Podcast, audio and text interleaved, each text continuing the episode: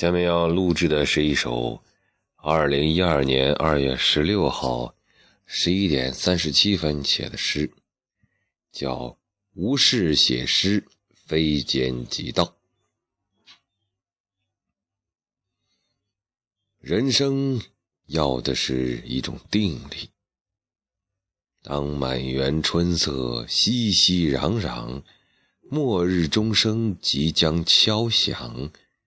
我依然四肢平放，喷点云南白药，喝一口陈年红酒，叼上一根香喷喷的烟。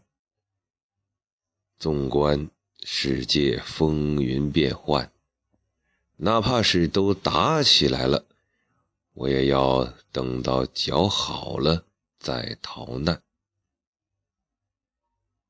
时间。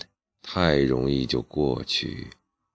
回想礼拜一，当时走路恍惚，不幸失足，千般恼恨，万种不爽。然而静养数日，竟有些心旷神怡。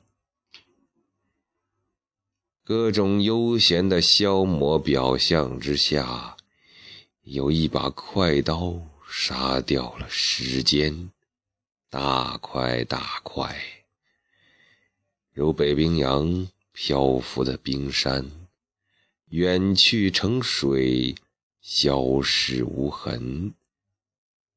等到冰山都化掉，我就上班。